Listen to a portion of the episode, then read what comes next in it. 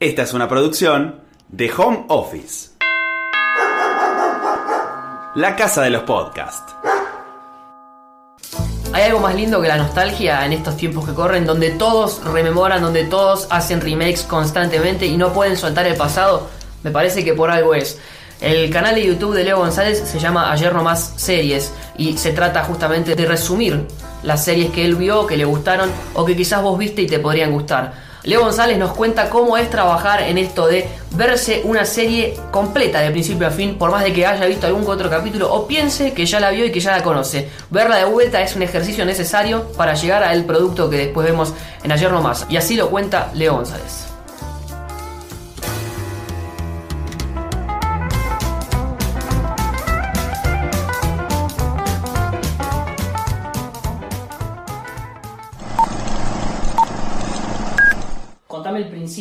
¿En qué momento Leo González te, se dio cuenta que el periodismo era lo suyo, que el cine y el periodismo eran una fuente de trabajo, una posible fuente de trabajo?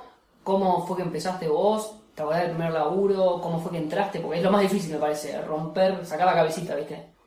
El cine se lo debo básicamente a mis viejos. Mi viejo le gustaba muchísimo el cine. Se le época en que veías dos películas cada vez que ibas, con intermedio en donde los hombres generalmente salían a fumar y las mujeres comían los chocolates, ¿no? Y con chocolate.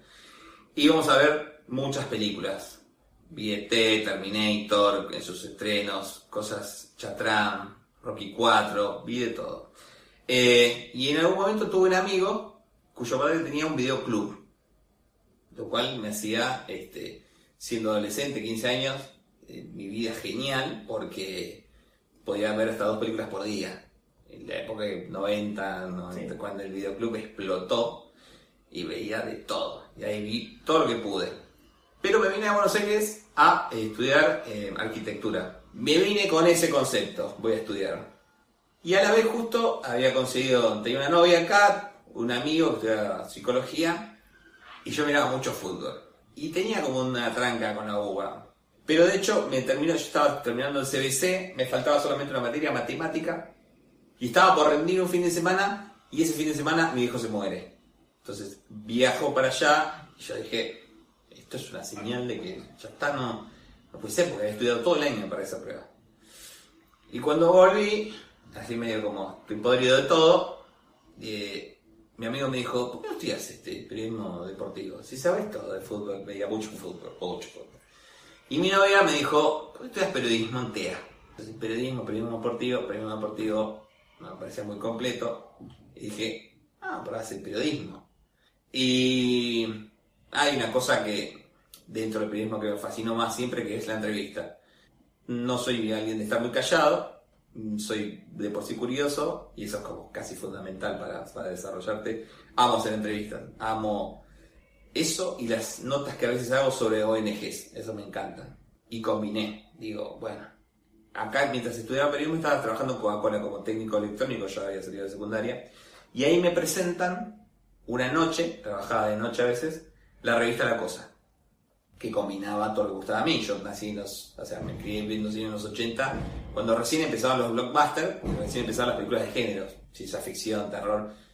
En, esos, en esa época la revista englobaba todo eso, ¿sí? Dije, esto es genial, y empecé a comprarla. Y me acuerdo que mientras estudiaba periodismo mandé este, un mail para preguntar, eh, ¿están aceptando? Y me pidieron una, una review, una reseña chiquita que hice sobre ET. Agarré y le escribí, me acuerdo, me acuerdo hasta cómo terminó, que comparaba este, ET con Bernardo Neustadt. Fabi Bellina, que era la, la, editora, le gustó, me dijo, no estábamos este, recibiendo a nadie. Bueno, seguí estudiando, qué sé yo, y en algún momento, cuando me estaba a punto de recibir, yo iba a suscribirme a la revista. Y Nick Loretti, que estaba ahí como jefe de redacción en su momento, le dije, bueno, me suscribo y digo, ¿cómo puedo hacer para escribir acá? Y me dijo, eh, mandá una review, mandé una review y empecé a mandar reviews. Tipo como colaborador. Colaborador, sí. Creo que salió. ¿Te, pagaban? Eh, no, no, me pagaba. Con la revista y alguna película. O sea, te regalaban la, revista y. La película, algunas películas que había. ¿Con qué fue la primera revista que hice? Con El cadáver de la novia, fue la en la primera revista que salgo. ¿Cadáver de la novia? Estamos hablando de no, hace tanto. 2005. 2005, claro. No, yo me, Ah, estaba yendo no a- hace tanto, no, cambié, cambié de carrera grande, a los 30. más. Ah, por eso yo me estaba yendo ya a los 90. Bueno, bueno, Eh. eh, tranquilo. no, no, cambié de grande, tuve mucha suerte, dije, di un, di un giro y dije, basta. Bien. Coincidió que justo eh, me echaron de Coca-Cola donde decía técnico electrónico, se me dio un empujón más, tipo, bueno, no, o sea, ya está, es ahora o nunca, y decidirme. Así fue como entré al medio específicamente. En realidad, el primer trabajo que yo tengo periodístico es escribiendo contenido, no sé si te recordás, en algún momento los, este, las, los celulares, las compañías celulares te ofrecían contenido de cosas. Noticias de deporte, noticias de política. Sí. Era muy común mandar el cero. Bueno, Sí, sí, sí, sí, sí. Todo lo que eso se redactaba, yo hacía para eso. De cine o en general. De todo. Escribía, me acuerdo, para Uruguay. Cosas de deportes, de rugby, de, de tenis de Uruguay, de espectáculos de Uruguay. Sí, sí. Escribía hasta I Ching.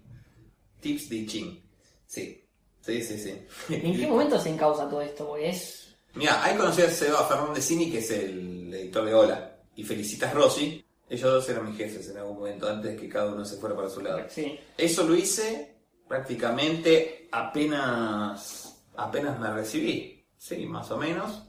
Y me fui a trabajar al bar de un amigo en TEA, tenía un bar. Dije, hasta que no consiga de, de algo de, de cine, de, de periodismo, digo. Cine fue porque a mí me gustaba mucho el cine, digo, y, y me había gustado mucho la revista, la cosa, y quería escribir ahí.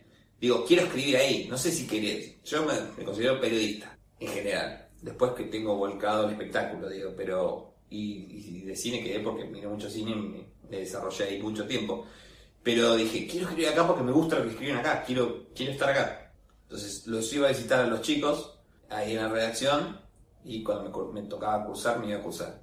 Y una vez pasó que cayó Guillermo Hernández, que es el, el, este, el dueño con Axel Kuchevaski, había mandado a alguien una revista toda marcada con todos los errores que tenía la revista escrito, de corrección.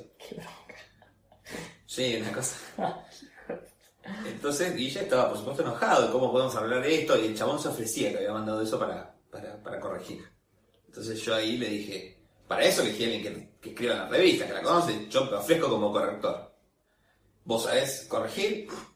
Obvio, yo estudio periodismo. Y así empecé, siendo corrector y escribiendo. Se dan dos cosas. Sí, al mismo tiempo entré en la redacción. Después pasó que fue, se fue Luis Lucchesi y ahí Nick no quería agarrar como jefe de redacción y agarré yo y ahí me desarrollé como jefe de redacción en la etapa en la que la revista cambia color completamente. Esto que estamos hablando de qué año más o menos. 2007 2007 más o menos.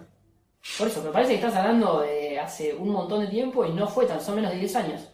Sí, menos de, o menos, sea, sí, 10 años, una década. son menos de 10 años. Y sí. a ver, en, en- en ese proceso, en el medio aparecieron, hemos hablado un montón de veces, me contaste un montón de laburos, llegaste, o sea, hoy tenés tus contactos en el mundo, de, de- sobre todo con las distribuidoras, eh, hemos hablado de conseguir, desde conseguir entrevistas, desde vos tenés mucho desempeño como freelance también. En un punto el periodismo eh, es una gran profesión, pero no es una profesión, salvo en algunos casos en que uno se puede quedar en un lugar Claro. fijo.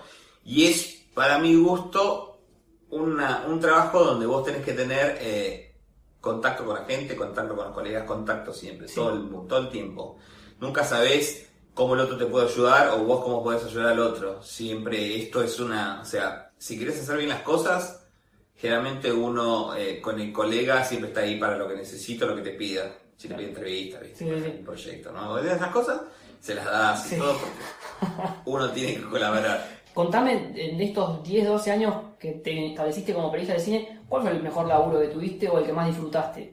No, no, no te hablo de un laburo o sea, un día que te tocó de laburo, sino laburo en donde a vos te daban ganas de ir todos los días a laburar. Digámoslo así, o sea, bajo relación de dependencia estuve con la revista No, sí. únicamente. Es que es igualmente la relación en el periodismo, la relación de Es dependencia algo muy, muy difícil de santo conseguir, grial. muy extraño. Sí. Eh, te da una cierta sensación de seguridad ir a un lugar todos los días y que cobras el sueldo a fin de mes. Sí. Y después está la otra que es el freelancismo, que es lo que hago hace Sí. muchos años, en la cual es como un me tiro a la pileta. Pero también te da la opción de no estar atado a una sola cosa y que poder abordar distintos medios, distintas cosas y manejas tu tiempo sobre todo. Sí. Que eso es fantástico. Ahora, tenés que ver que tenés que cobrar, que tenés que llegar, sí, es un tema. Si me preguntas cuál de las dos es mejor, no lo sé todavía. Pero lo que más amé, porque lo sentí como propio y es algo que te pasa y le pasa a cualquiera, es haber sido jefe de redacción de la revista La Cosa. Eh, lo siento como que el cambio que le di en algún momento eh, empecé a, a- a probar chicos y que sean todos eh, o que sepan mucho cine o que sepan escribir, que sean periodistas y como que fui eh, tomando esa gente y en algún momento era como mi equipo con mi diseñador que justo entró Germán Guzmán, el diseñador de la cosa, justo entró un mes después, dos meses después ahí estable de lo que había entrado yo y fuimos como un equipo y le hacíamos ahí y se nos ocurrían, a ver, en algún momento yo sentaba a los otros dos chicos que estaban conmigo y era dos días de ver qué vamos a hablar. Acordate que empezamos a competir con internet. O sea, las noticias ya no eran noticias. ¿Todavía no salían como portal en internet? ¿No Estaba, pero muy incipiente.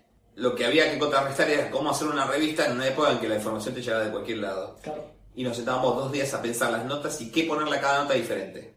O sea, era como dos días de brainstorming a agotarse. Y de ahí hacerla. Y ver si se podía diseñar. Para mí esa fue una época muy creativa y muy de pensar mucho. Y después, si me preguntas por el freelance, me divertí mucho escribiendo para el diario de Río Negro, sobre todo los eh, top 10 que hacía, como locos. Y me gusta mucho, por ejemplo, en Ayer No Más, en mi canal, la- la- el tema de producción. De las cosas que se me ocurren a veces y ver si se puede llegar a hacer. No sé, eh, cuando hicimos Automan, que era una serie de los 80 sobre un holograma que cobraba vida y demás, dije, con mi amigo Mariano Juárez, que es el socio, dije, a ver, mm, hay que hacer algo con computadoras, algo con computadoras viejas, tiene que haber algún lugar. Y se me ocurrió googlear si había en Buenos Aires un museo de informática, lo cual hay, y que tiene la segunda mayor colección del mundo de computadoras. La primera está en Silicon Valley. Y llamé, digo, ¿nos darán bola? Y resulta que los tipos nos dieron bola y, y sí, que hacían cosas, y grabamos todo el episodio ahí. Digo, algo que lo pensé que se podía hacer, y finalmente se terminó haciendo, y así locuras que se ocurren y demás, y eso me parece también, me, me gusta mucho. El tema de producir seguramente es un tema que si me darían renta suelta, creo que lo podría hacer bien. Antes de meternos con, con ayer nomás, contame, viviste, creo yo, el momento previo a la explosión de internet como... Yo, siempre la pienso, sobre todo con el mundo del, ci- del cine y las series, creo que dentro del mundo de las series, si bien capaz que Lost no dijo nada nuevo, no hizo nada nuevo, o capaz que sí, pero Lost lo que explotó y lo que exprimió al máximo fue ese cambio justo de la gente se volcó a los blogs, se volcó a los foros a discutir, a debatir sobre, bueno, vos eh, me parece que estuviste ahí justo en el momento justo en el que internet, sobre todo cuando llega todo un poco más tarde, empezaba a caminar o empezaba a aparecer y el periodismo tenía que buscárselas. ¿Cuál te parece que fue en lo personal lo más difícil de adaptarse o lo más fácil de adaptarse? Y también como periodista, así como profesión, no solo tuyo, sino en general, ¿qué es lo que más le costó de adaptarse al periodismo? ¿Qué es lo que más le sigue costando? ¿Y qué fue lo que más fácil asimiló? Yo creo que lo que más le costó específicamente al periodismo de espectáculo es adaptarse a los pibes que se hicieron con estas nuevas, eh, con las redes sociales, con estas nuevas formas de hacer periodismo, con algo más descontracturado y formas de hacer con algo más, más show si querés, y no tanto background. O sea, por ahí eh, vos podés saber un montón de cine y ser un genio. Yo conozco mucha gente que sabe muchísimo de cine y que bueno, me hace una película clase B y sabe quién actuó, director, un blockbuster y sabe decírtelo, qué sé yo, y no existen en las redes sociales. Esa gente que te enseña realmente. Y entonces me parece que surgió un nuevo tipo de, no lo llamaría periodista, lo llamaría alguien que habla de, de- de- de cine, que supo explotar eso y que se llevó puesto al que no lo sabía hacer. Y me parece que dejó mucha gente afuera que sabía, y así como inventó gente, hay gente muy inventada para mi gusto, que no sabe nada y que si escarbamos un poco, nada, no encontrar nada. Pero está bien, porque esa gente tampoco le, está hablando a alguien que sepa mucho, digo. Todo, cada uno tiene su público, el tipo que sabe mucho tiene redes sociales, o sea, tiene cierto tipo de, gente y el que no sabe nada tiene otro tipo, o sea, yo no voy a seguir a un pibe que me quiere explicar lo que es Michael Mann, porque no me lo va a saber explicar, voy a seguir al que sabe, está claro, pero eso, a ver, sin desmerecer a nadie, me parece que son dos cosas diferentes. Lo que sí noté en todo esto es por esta falta, y que me parece que es un tema en general en todo ámbito. Yo cuando empecé le tenía mucho respeto al que había estado antes que, yo. Ahora me parece que no hay. Tipo, no importa si vos sabés más que yo. Yo tengo más seguidores. ¿Te O- parece que todo hoy, o sea, más allá digo, de, a las cuestiones prácticas, el tema de tener seguidores, de tener followers, hace, quieras que no, te hace la presencia, te hace el reconocimiento. Después vemos cuánto vale ese reconocimiento, pero te lo hace. Digo, ¿te parece que esto de, de- o sea, ya no depende más del contenido, sino que depende de si, soy reconocido o no, y que a eso se resume y después puedo decir cualquier cosa porque soy reconocido? ¿Eso pasa por ese lado? ¿Por dónde Pero pasa? creo que pasa por lo que vos quieras hacer. Ah, bueno. O sea, hay gente que quiere ser buena en lo que está haciendo y hay gente que quiere ser famosa. Claro. Lo que me parece es que hay que ser leal a eso. ¿Al querer ser famoso también? Quiero ser famoso y tenés que decirlo. Voy a dar un ejemplo boludo. Quiero ser más famoso que el que estoy entrevistando. Quiero ser yo el show, no el que estoy entrevistando. Pero tenés que ser leal con eso. ¿Querés? ¿Vos querés eso? ¿Y te Mirá, parece válido? vamos a hacer un punto así. CQC. Hubo dos, dos facetas de CQC, si querés, Sí, en su momento. sí, tres, ponele, sí, sí. La primera donde había gente muy rápida para entrevistar al que tenía y para contestarle. Y gente que después vos notabas que ya iba con la pregunta hecha y con la repregunta hecha, porque sabía que le iba a contestar, solamente para mostrar que era capaz de eh, dejarlo este, temblando. Bien. Entonces, te dabas cuenta, ¿entendés? Lo que te quiero decir. Sí. A mí me parece que si vos querés saber mucho un tema y sos bueno en eso y te querés especificar en eso, fantástico. Y no te dan las redes sociales, no te da. Tenés Hay- que ser honesto con eso. Hay, hay una cuestión de, de- que me parece que se puso recontra en discusión ahora con que, que viene de la mano de esto. De, con, recontra discusión con, con Avengers ahora, con, con Avengers, que, fue, Sí, que, sí. es, que es el tema del, del periodista fanático. La mejor película de la historia del Bueno, cine. eso mismo. Más allá de es bueno o no en el caso de Avengers, ¿qué pasa con el, con el fanatismo y el periodismo y hasta qué punto están bien, hasta qué punto están mal? ¿Hasta qué punto está bueno, por ejemplo, tratar de, o sea, como un par, lo, lo hablamos hace un rato, ¿no? Pero hasta qué punto está bueno tratar como un par un entrevistado? ¿Es válido, no es válido, está mal? ¿Te quita eh, seriedad a vos? Parece mentira, pero hay algo que hay que repetir constantemente y que parece que la gente olvida. Cualquier clase de fanatismo está mal. Deporte, política, espectáculos. Todo fanatismo está mal. Un tipo fanático carece de una opinión seria, una opinión que, que no esté cargada de contenido hasta sensible. O sea, en Avengers, por ejemplo, a mí me ha dejado de seguir gente porque yo había ido a ver la película y por la duda que yo se la cuento, una locura total con spoilers. Y yo no cuento nunca nada, pero el, el nivel de locura, porque hay gente que lo hace. Vos no podés ser fanático y periodista. Eso está clarísimo, pero en ningún. A ver, no existe. Cuando, cuando hablan de periodismo, de periodismo eh, en política, yo hablo solamente de. Déjame dar un ejemplo concreto. Majul, es un ejemplo hermoso, Majul. Hace cuatro años que hace un programa donde habla mal de kirchnerismo. Solamente. ¿Cómo mierda un tipo que es periodista político solamente hace un programa hablando de cierto Sí, un color político. partido político. Vos sos periodista político. Tenés que hablar de todo. No te digo mal, pero tenés que hablar de todo. Y no lo hace. Y hace cuatro años, por ejemplo, que vive así en un gobierno que no es más kirchnerista. ¿Entendés? O sea, Sí. el, el- el periodista deportivo, ¿qué es esto de no, no, yo so, cubro a boca y hablo de boca?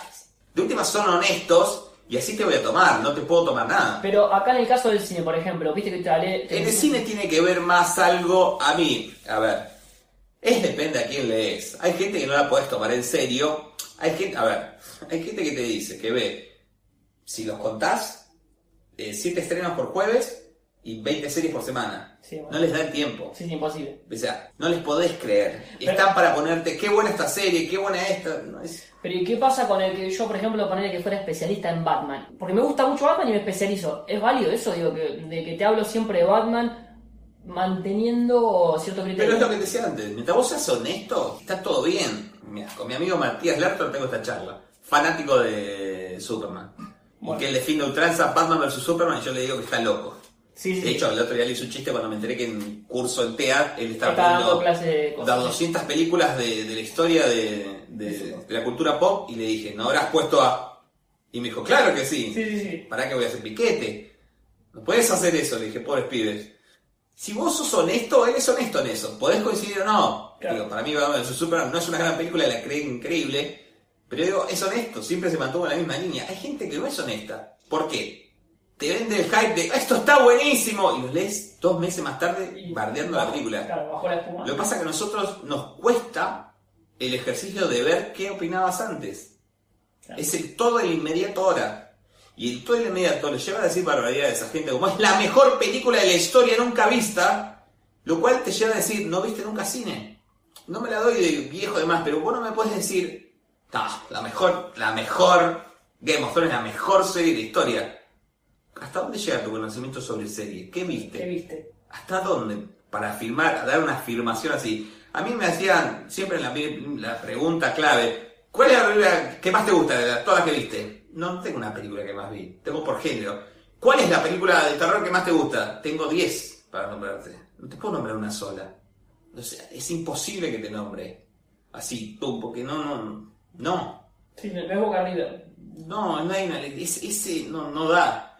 Y después te digo lo otro, hay, hay que, me parece que hay que saber bien quién te está hablando. O sea, porque si no te estás perdiendo la vida. Si vos, entonces, seguís las redes sociales, en este caso, que tenés que ver Barry, que tenés que ver Game of Thrones, que tenés que ver The Walking Dead. Y, no, que tenés que vivir aparte. te- ¿Cuándo vivo algo? Ah, hay otra cosa, no pueden decir que no lo hicieron. Eso es increíble. Eso sí me llama la atención. Que no puedes quedar en offside y me pasa como columnista a veces. Que te preguntan como... Me parece que también es un ida y vuelta, ¿no? La gente piensa que vos viste todo. Porque hay gente que dice que ve todo. Pero, es insisto, tremendo. escarbala, preguntale, indagá, A ver qué onda. si lo hicieron. O si lo está haciendo porque quiere quedar bien, porque cree que eso es lo que quiere Es lo que- escuchar, o que lo que va. o porque lo que mandan. Me hablas de, hablamos de, no quiero meterte, o sea, sintetizarte el canal fanatismo, ¿no? Pero ¿qué hay, ¿cuánto hay de fanatismo en ayer nomás? ¿Y cuánto hay de... No, no, no hay nada de fanatismo. Nada de fanatismo. ¿La serie, cómo, cómo elegís la serie vos? Eh, ¿Con qué basas tu criterio para elegir la serie? Porque, porque son todas series viejas también, me imagino que son series con las que de algún modo te criaste. No elegiste así nomás. Es que la génesis de ayer nomás fue un gracioso por esta cosa de que. No, ¿viste lo que pasó en tal serie? ¿Entendés? O sea, recién nombrabas Los. Para mí Los fue una de las que causó esto de decir, eh, te dejo ver. cliffhanger. Claro. Antes no existía eso, existía, no era tanto. Digo, esa es la que te- constantemente te dejo cliffhanger y constantemente te dice qué pasa. Para mí Los es la gran culpable Sí, de eso. Sí, totalmente. Ahora todas las, vemos todas las series esperando un cliffhanger. ¿Cómo así también la mentira esta de maratoneamos una serie? Porque si no, digo, y te, te dicen esto y a la vez estaban comentando de God que lo daban una vez por semana. O sea, podían verlo una vez por semana. Pero al mismo tiempo te decían que no, que había que maratonear serie. Una, una locura en el mismo tiempo. Yo leí mucha gente diciendo eso, tipo, no, menos mal que ahora puedo ver la serie cuando yo quiero, pero veo God. Pero Claro. la ves una vez por semana. Sí. O sea, no entiendo. El chiste con ayer nomás series es. Cosas que contaban. Tal vez no la viste y tal vez te la repaso para que lo sepas. No quiero decir con esto lo de antes fue mejor, porque de hecho no fue mejor. Yo, o sea, serie que recordabas muy bien y decías, uff, Dios mío, no se sostiene. Y hay otras que me han sorprendido decir era más buena que lo que recordaba. Pero digo, existe. Y está bueno que lo veas, porque ya no lo vas a ver. pegar una, una pispeada no te va a hacer mal. Digo, yo he visto muchas películas viejas que yo no sé si la mayoría de los que dicen que la vieron las ven, ¿entendés? Pero hay muchos que se llaman, ah, la vi, no sé, ¿eh? carguemos a ver si la viste. No les hace daño retroceder, no. O sea, no es una enfermedad, chicos. Vayan a ver cosas viejas, está bien, ¿eh? Hay No- cosas buenas para ver. hay cosas buenas para ver, no, no está bueno decir bien ciudadano y no lo viste, miralo para que, para que veas por qué dicen que es la mejor película de la historia y demás. Ayer nomás, más allá de rescatar eso, miren que hay cosas que ya se hicieron antes, y se hicieron males, también te doy una idea a veces de dónde vienen la gente que hoy son actores viejos, ah, mira lo que hizo, mira lo que pasó, dónde estuvo, qué planteó. A veces hemos encontrado cosas que decís, ah, mira, acá estaba la primera vez que apareció tal escenario. Cuando hicimos Viajeros mostramos, por ejemplo, eh, Viajeros, que era una serie sobre vi- viajes en el tiempo, mostraba dónde se había usado el set de Hill Valley, de Volver al Futuro. Por primera vez. Eh, No sé si por primera vez, pero, ah, mira, se usó acá, qué sé yo, y mira, y se usó en distintos capítulos de la misma Viajeros, y que son esas cosas que nos gusta mostrar. Y después la elección es, nada, hemos intentado ver, Antes de hacer el capítulo las ven enteras. O Sí. lo más que pueden. nada, sí, sí, Enteras, enteras. Sí. O sea, vos ahora estás viendo series que voy a hacer en diciembre. una que escuché ahora hace un rato que vas a nombrar. Por semana no, pero esa, esa, la- esa, esa tengo, no hace falta que la vea porque ya la vi toda, pero... Pero, eh, bueno, una cosa es Hay una que la estoy haciendo, la estoy viendo ahora y que la voy a hacer en diciembre. No olvides esto. Las temporadas antes Sí, eran duraban 20, 24, 24, episodios de una hora, Claro. ¿sí? Este, el otro día sacaba la cuenta, God creo que tenía 8 temporadas. Sí, son 8 y. La cantidad de episodios en total de God era menos de la mitad de la serie que estoy viendo que voy a hacer en diciembre. Y tiene siete temporadas, que voy a hacer en diciembre. Pero- Una menos. Escuchame, pero la, la, por ahí, no sé, vamos a mencionar Viajeros. ¿O Viajeros la habías visto en su momento y la volviste a ver ahora? ¿O la Sí. habías visto? Sí, la gran mayoría las acuerdo yo. Y, y no la y esas que te acordás las volvés a ver igual? Sí, sí, claro. De lo que- a ver, teniendo en cuenta que era chico, era cualquier cosa cuando te pasaba una serie. La serie era para terminar, o sea, horarios entre una telenovela, eh, un noticiero, era para eso. O sea, te doy el 16 eh, episodio con el 2 después, no importaba, no había sí. mucha correlación. Aparte, no te olvides que eran autoconclusivas la mayoría. Claro. No, me- no necesitabas pasarlas en correlación ni siquiera en la misma temporada. Claro, sí, sí, sí. O sea, nada, lo daban como se le cantaba. Entonces, y imagínate que yo vi casi todas. Quiere decir que vi aunque sea un episodio De cada una. de cada una que en algún momento la dieron. Y es más, creo que no la llegué a ver completa o que ni la llegaron a pasar completa. Bueno, esos son, esos son los grandes mitos de la tele de Dragon Ball. Yo me crié con Dragon Ball y Magic Kids, que era, llegaba hasta tal capítulo y reseteaba todo y empezaba, dábamos de vuelta. Eso pasaba también con las series más relevantes, me imagino. Me hablaste, creo que un poco se entiende, ¿no? Pero si tuvieras que ponerlo como, ¿cuál fue el objetivo tuyo cuando abriste el canal? O el objetivo tuyo y de tu socio cuando abriste el canal? ¿Y cuál es el objetivo? ¿Cambió ese objetivo? ¿Se pulió ese objetivo? ¿Por dónde pasa? El objetivo es eh, series viejas de ayer que vas a querer ver hoy.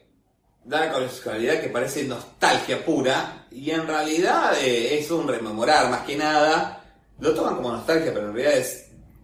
No sé si le estamos haciendo un favor. Tipo, miren, miren lo que era. A veces es, uff, miren lo que era. Hay mucha gente fanática, pero está bien, ¿eh? Yo, yo les digo, quédense con ese fanatismo, no vuelvan a verlo. A veces yo las veo toda completa y digo, Dios mío, ¿por qué? O sea, ¿por qué, ¿por qué maté mi pasado, mi recuerdo? Lo acabo de asesinar a Es parte trabajo.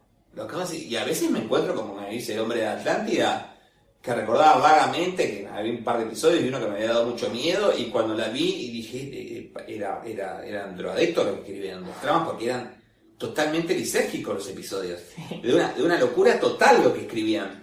Y decís, no puede ser, metieron desde, desde duendes del agua que hacían reír a la gente, una cosa, una locura. Medusas gigantes al mismo estilo del tiburón, pero con medusas que le hablaban a la medusa, una cosa extrañísima. Lo elegimos porque dije, hagamos el hombre de la Atlántida, pocos episodios, lo podemos hacer rápido. Y hace poco, ayer ayer entró en, en- tenemos como un ranking, en el ranking de las más de 10.000 visualizaciones, está, crece como loco, no sabemos por qué, cómo. Alguna, de alguna forma enganchó, bueno, eso no vas. Creció, no sabemos, no sabemos, creemos que es porque no hay muchas cosas del hombre de Atlántida y no sabemos cómo, pero tiene un montón de visualizaciones, funciona muy bien y otras cosas como viajeros que nos pidieron, no, viajeros es buenísimo, postea porque yo a veces tuiteo y funciona un montón una foto, ay, qué buena, qué sé yo, pones el Sí, No pasa nada. y no pasa nada, decís, qué raro, no, no. Entonces, no hay como un criterio, a veces queremos ir con algún estreno y creo que todavía no hemos llegado. ¿Algún No. estreno, que, alguna, alguna remake? Y que no, que sí, qué sé yo. Eh, O directamente que tenga el tema. quisimos en algún momento llegar con Hulk, con alguna Avenger o algo así, y nos llegamos para ver si, Si pegaba. si trae tráfico o algo, pero la verdad que no. Y creo que últimamente estamos decidiendo lo, lo que se nos canta. Digo, bueno, a ver qué onda esto, queremos hacerlo y nada, estamos pegando. De la mano de esto es cuál fue la que para vos mejor se, re- se recibió de todos los capítulos que hicieron y cuál es el que más te decepcionó la, la recepción que tuvo. Bueno, por ahora viajeros, viajeros sí Mejor que. No, es decepción. Yo pensé que la iba a ver mucha Ah. gente. Con, tal, con todo lo que le habían pedido, con todo lo que insistían, no, viajero, viajero, viajero, viajero, Ni nada. Quedó ahí. hizo un... Sí, sí, petardo. B fue la primera que elegimos porque, no sé, B fue, a ver, seis meses en hacerse, ¿eh? Entre que la idea de, vamos a hacer esto hasta que se terminó, Fue el primer capítulo, sí. Porque en realidad, eh, no, yo sí, Pablo Manzoni estaba eh, abriendo su, su página Seriemanía TV, este, y yo le dije, yo quiero hacer algo sobre series, pero no quiero hacer series nuevas, lo hace todo el mundo, está todo metido ahí, y en ese tiempo todavía no era lo que era ahora. Lo quiero hacer algo distinto, quiero hablar de series viejas. Yo, de hecho, escribí un libro de Superagente 86, este, estoy haciendo otro relacionado, y quiero hablar de series viejas. Bueno, dale, ¿cómo va a ser? No sé, estoy pensando que yo, yo había trabajado con Mariano cuando fui a la revista, fui a una productora donde trabajé con él es editor, director de cine. Me reuní con él y digo, tengo esta idea, ¿querés hacerla conmigo? ¿Te enganchás? Bueno, bueno, dale, se enganchó como un proyecto de vamos a hacerlo. Y entre eso y el nombre y cómo hacemos y guion y cómo... Yo seis meses. Hasta que quedó eso casi hoy te diría rústico, no, no tiene el pulido que tiene hoy. Para mí Mariano es muy bueno haciendo lo que hace en edición, es fantástico. Me lleva mucho, yo hago los guiones y me lleva mucho que sea televisivo, digamos, de alguna manera. Y, y explotó. Porque ve es una serie que explota. Sí. Ve es, es, es un imán. Y justo también coincidió en que Johnson, el creador, había dicho que iba a lanzarla de nuevo, entonces es como que trajo más, pero ves, explota, vos, cualquier video que veas en YouTube de ves tiene un montón de vistas. Y aparte de todos lados, ¿eh? de, de, Islas Canarias nos han escrito, de todo, en España un montón, criticándonos porque era V, porque ellos le dicen, no, bueno, ah. nos hemos metido. Colombia, Ecuador, Estados Unidos, todos mensajes así. Y después no hay una fórmula de decir, bueno, hacemos esto y pegan, porque no, no lo ha pasado. Para mí, más que me gustó completo es eh, Misión Imposible, me gusta mucho. Que no, no tuvo tanto éxito, por eso es la más vieja también. Es de 66, pero esa me parece muy completa, tiene 20 minutos, dura mucho. Hicimos un tráiler que está buenísimo porque me encargué de conseguir una grabadora este, que, la tuve que ir al mercado de pulgas y comprarla y la tenerla para, para que sea el tráiler y me parece que está re bien y eran muchos episodios, muchos episodios, 170 y pico, si mal no recuerdo, los vi a todos. ¿Y qué haces? ¿Los ves? ¿Anotás? ¿Qué, ¿Cómo es ese proceso? Voy anotando cosas que me llaman la atención, eh, así todos se me pasan, se nos pasan, ¿eh? O sea, uno, este, notaron que hay un capítulo en que Peter Graves, que era Jim Phelps, tiene un diario de la Nación en la mano. ¿En Misión Imposible? Sí. Y no lo vimos. No lo vimos. un punto, imagino que. Vimos, por ejemplo, un capítulo donde él eh, decía, hablaba de un país y era la, este, la plaza que está en Constitución. Las fotos eran de ahí, la torre de los ingleses estaba. Eso lo vimos, pero ese, se pasó. no lo vi. A ver, por ejemplo, te voy a decir uno que me pasó en la revista La Cosa. Si vos ves contacto en Francia, ¿sí? del 71, Popeye y demás, en la escena del tren del subterráneo, lo van persiguiendo, se van persiguiendo y en un momento hay un chabón en el vagón que tiene una revista gente. No sabe cómo llegó. Yo tengo esta teoría. El pibe argentino debe haber dicho, o debe haber participado de alguna manera, le voy a decir, voy a hacer que me reconozcan, estoy en una escena de mucha gente, y debe haber ido con una revista gente en la mano para que sepan, soy yo. Bueno, en ese momento yo en la revista me dediqué a ver qué número era de la revista gente. ¿Lo encontraste? Lo encontré. Me costó. Un huevo, sí, sí, me imagino por esas cosas. Pero soy muy bueno para esas cosas. lo estuve buscando hasta que lo encontré. En la tapa de la revista de que hablaba. Pero bueno, lo vimos, eso estaba. En este caso se nos pasó y nos dio la foto, todo el chabón. ¿Vieron esto, qué sé yo? No. No. Pero, bueno. Eso, suma a la colectividad, a la comunidad que armaron. La verdad que sí. O sea, hay algo bueno que me gusta de allá nomás es que la relación entre estos de pulgares para arriba y pulgares para abajo es tenemos muy pocos pulgares para abajo, pero muy poco. Ves el que más tiene, pero también tiene 250.000 views. Después los demás no, generalmente no nos suelen poner pulgar para abajo. Hablaste de esto de ser productor, que tenés para ser un buen productor, se nota obviamente porque esto te sentás a hacer estos trabajos, es, es un trabajo de producción.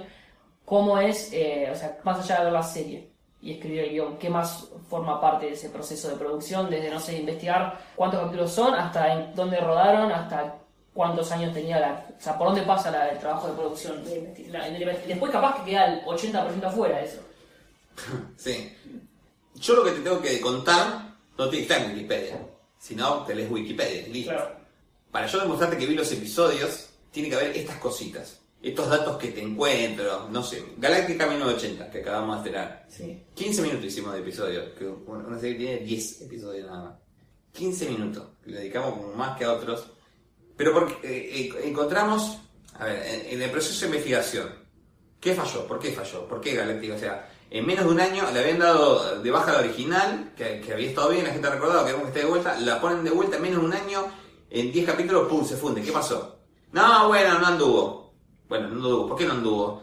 Rating bajo, pero ¿por qué rating bajo? ¿Qué puso? No, bueno, porque resulta que en Estados Unidos hay slots en los cuales tenés que poner programas de educativos y lo mandaron a programas educativos. Entonces, al ser educativos tiene que haber algo de educación. Entonces pusieron pibes para enseñarle. Entonces los pibes hablaban de cosas, lo que decimos en el capítulo. Y eso que hizo la gente grande se desinteresó.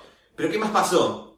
Bueno, por ejemplo, en algún momento eh, que no, no, quedó en el guion final, vos veías los capítulos de Galáctica 1980 y te había, había un cartelito que decía la investigación sobre objetos voladores no identificados dejó de hacerse en tal año, bla, bla, y decía, era una placa al final de cada episodio.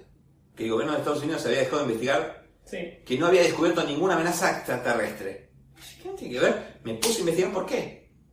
Y era por esto, porque si vos pones en ese slot y tiene que ser educativo, eso es una manera también de decir, ah, mira, es educativo, y con eso los productores decían, acá lo tenés. Que en algún momento lo quitaré para contarlo. Eso quedó afuera, por ejemplo, Claro. ¿ves? O por qué los Dirk Benedict y, y Richard Hatch dijeron que no. Bueno, no, se bajaron, es lo único que encontrás. Sí. estuve tres días a encontrar, hasta encontrar una entrevista de la época en donde contaba Richard Hatch por qué había dicho que no. Lo que pasa es que a veces no puedes ahondar tanto, porque si no te vas y no queda fluido. Claro. Pero encontré por qué Dirk Benedict se bajó y por qué Richard Hatch se bajó. No solamente, eh, Sí. encontré el tipo dijo, bueno, no- me enviaron un guion con nombres que no eran ni Apolo ni Star Wars. Y, y no entendí nada, ¿qué querían? Pero no, continuamos, continuamos, no entiendo nada y No. no quise hacerlo. ¿Y eso cómo elegís por- para dónde lleva la investigación? ¿Va Yo pintando? tengo, eh, en mi cabeza es un contarte la trama, contarte cómo se genera la serie. A veces, eh, por ahora estamos haciendo las preguntas, tipo, esas preguntas que nos, que nos quedan inconclusas, Sí. eh, que nos hacen mucha gracia. Y si tenemos, por ejemplo, Viajeros, nos dio... Viajeros para mí es el más completo en todo, por cómo cuenta, lo que cuenta. Sobre todo si hay muchos datos de color que están buenos por fuera de lo que se mostraron en los capítulos y que lo podemos contar. Y después la finalización, ¿por qué no está más? ¿Qué pasó? Que es lo que le interesa a todos. ¿Cómo terminó? Bueno, sí, ya antes pedían por ahí más cómo terminó, pero ahora no piden tanto, sino es cómo finalizó. Bueno, nada, finalizó de otra manera, abruptamente, ¿no? ¿qué quiere que hagamos? Y así, ma- más o menos. Pero también te lo brinda cada, Cada tema. cada tema. Ahora estoy viendo una serie cómica que no voy a poder hacer lo mismo que las demás. No voy a poder hacer preguntas. Que es como un sello nuestro, las preguntas. No la voy a poder hacer, pero estoy pensando cambiarla por otro, más divertido, algo más que, no sé, englobe situaciones. Y, y estoy tratando de, o sea, rápidamente terminarla para saber, porque quiero saber por qué la, la cancelaron. No entiendo, porque la veo y digo, es increíble esta serie. O sea, la recordaba buena y la veo y es, y la estoy viendo doblada. Bueno, eso es más difícil, ¿no? Bueno, cuando escribí el libro de Superagente 86, dije, ¿qué hago? ¿La veo doblada o la veo En inglés. en inglés? Intenté verlo en inglés, que es mucho mejor, tiene Sí. chistes políticos, era Sí. impresionantes, le pegaban bastante al gobierno. Pero después hay todo un mundo del doblaje que yo en su momento a Jorge Arbizu lo entrevisté, que le ponía la voz y me dijo, inventaba un montón de cosas, por supuesto, nos daban los guiones, inventábamos. Que es un mundo para nosotros. Es imposible despegarte de ahí. No Claro. podés hacer o ver el Superagente sin la voz de los mexicanos. Es imposible verla. O sea, lo haces, es como ver Alf. Claro, ver Alf sí, los Simpsons también. no podés. Podés mucho más gracioso, seguramente.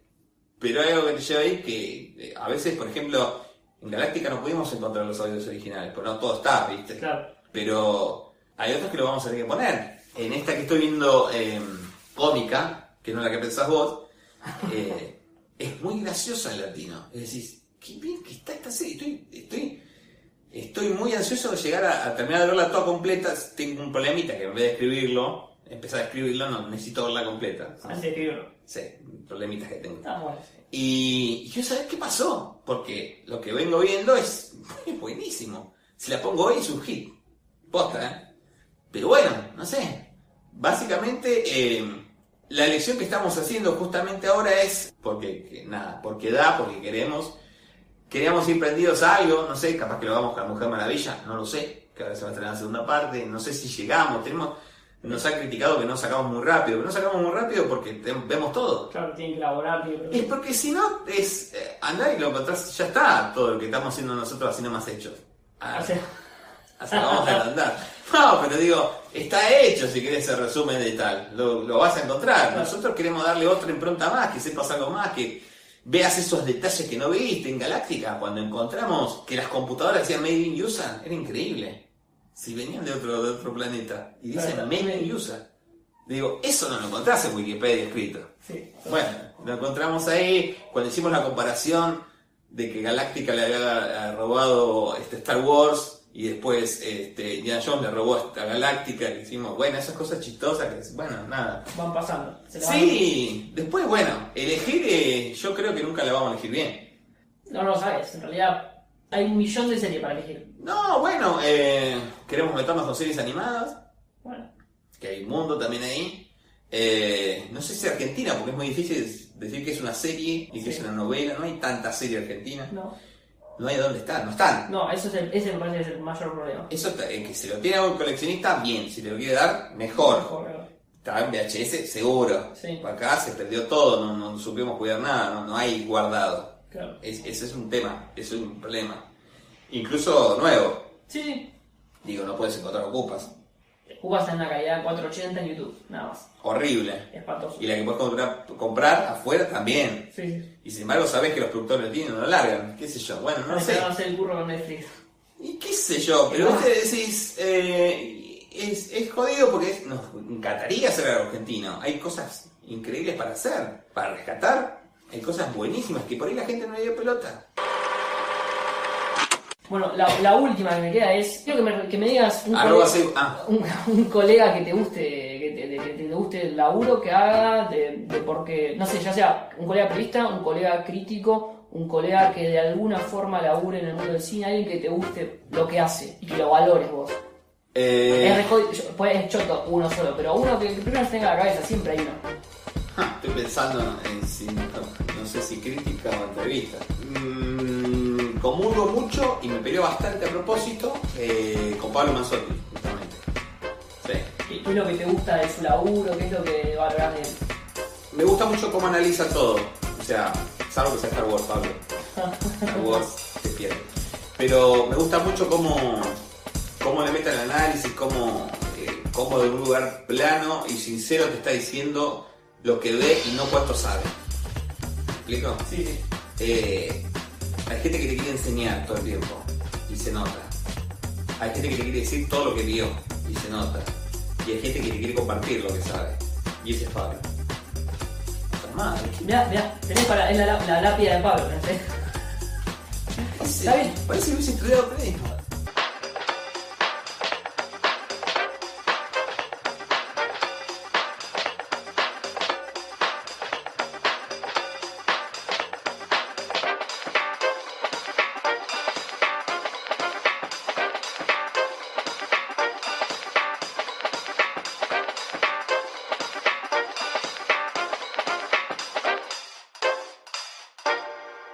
Esta fue una producción de Home Office. Encontranos en Instagram como Home Office Podcast.